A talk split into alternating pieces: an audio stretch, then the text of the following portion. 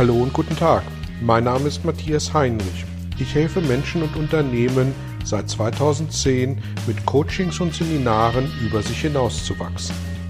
Mein Ziel ist es, Ihnen zu helfen, innere Bilder von bestimmten Situationen in Vertrieb und Führung zu überprüfen und gegebenenfalls nachhaltig zu korrigieren. Kurze Impulse wie der folgende lassen neue Ideen und Inspirationen in Ihr Tagesgeschäft einfließen. Herzlich willkommen zu einem weiteren Belgian Impuls. Heute soll es um die Frage gehen, was wir tun können, um über Distanzlernen und Videokonferenzen zu mehr Nachhaltigkeit zu kommen.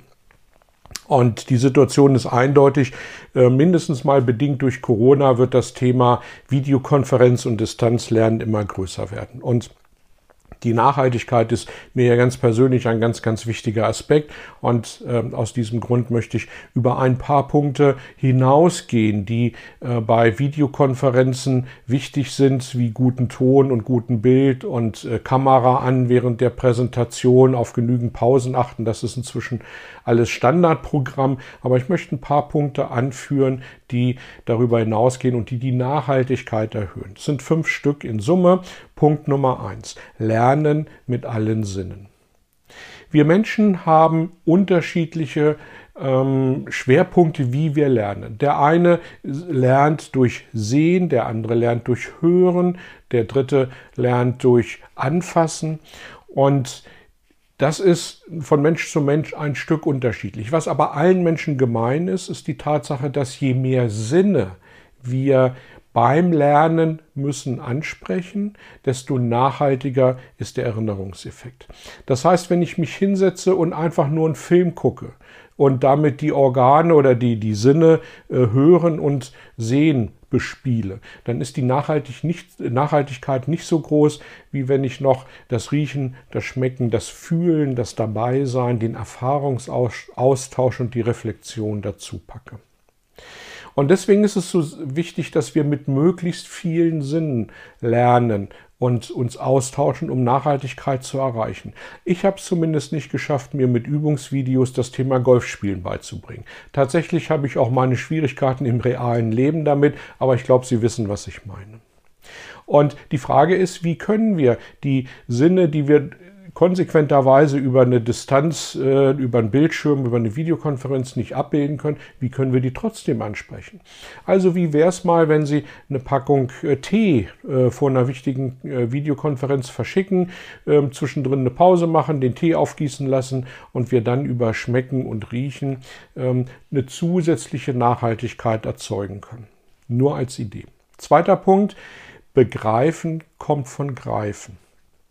Die deutsche Sprache ist ja dankenswerterweise, deswegen sind wir in Deutschland das Land der Dichter und Denker, ähm, so fragil, so aufmerksam, so feinfühlig. Und tatsächlich ist es so, dass alles das, was wir mit der Hand dreidimensional greifen können, zu einem besseren Begreifen, zu einem besseren Verständnis, zu einer besseren Nachhaltigkeit führt. Und damit bin ich bei dem Punkt, wie wir uns Notizen machen an den Stellen, die uns wichtig sind. Ähm, die meisten konsumieren ja links rein, rechts raus. Viele gehen dann dabei und tippen. Und die Erfahrung ist tatsächlich die, und das ist nicht meine, dass wenn sie gefordert sind, ganz analog mit Papier und Stift sich Notizen zu machen, dass sie dann eine höhere Nachhaltigkeit erzeugen.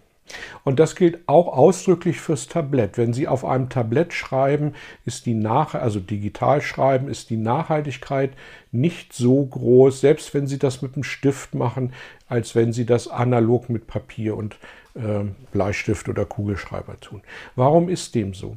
Weil in dem Moment, wo wir gefordert sind, ähm, mitzuschreiben, analog mitzuschreiben, müssen wir automatisch abstrahieren, weil das äh, Stenografen mal außen vor gelassen, das gesprochene Wort immer schneller ist als das, was wir uns an Notizen, an Stichpunkten mitschreiben.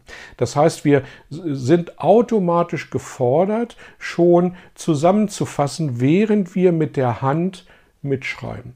Und auch das erhöht die Nachhaltigkeit des Begreifens, des nachhaltigen ähm, Erhaltens der Information. Punkt Nummer drei, gemeinsame Ziele und Visionen. Der australische Bildungsforscher John Hattie hat in zig Studien nachgewiesen, und ich will auf die Details nicht eingehen, Sie finden ihn im Internet unter H-A-T-T-I-E, australischer Bildungsforscher, hat in zig, zig Studien ähm, versucht herauszufinden, was die Elemente sind, wie Menschen lernen und nachhaltig behalten und verstehen.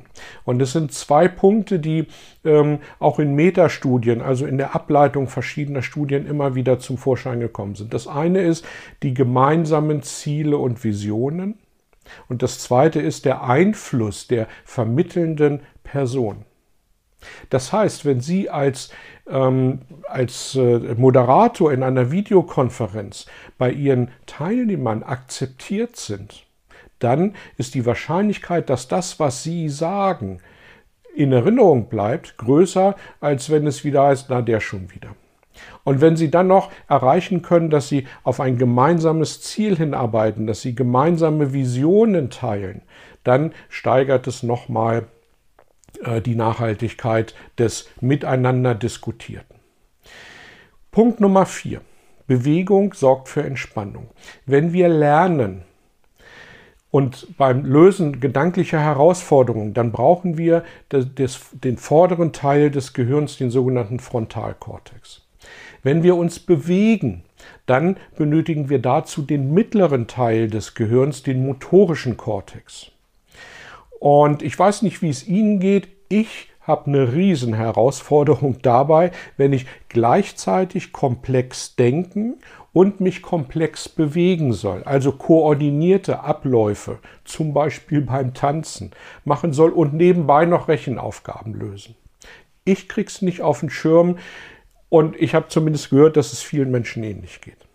Und deswegen ist es so wichtig, dass wir in Pausen gefordert sind, wenn wir die vordere Gehirnhälfte zum Denken benutzt haben, dann diese sich zurücklehnen zu lassen, diese sich regenerieren und erholen zu lassen und umzuschalten auf den äh, motorischen Kortex, also auf die äh, mittlere, auf den mittleren Bereich unseres Gehirns.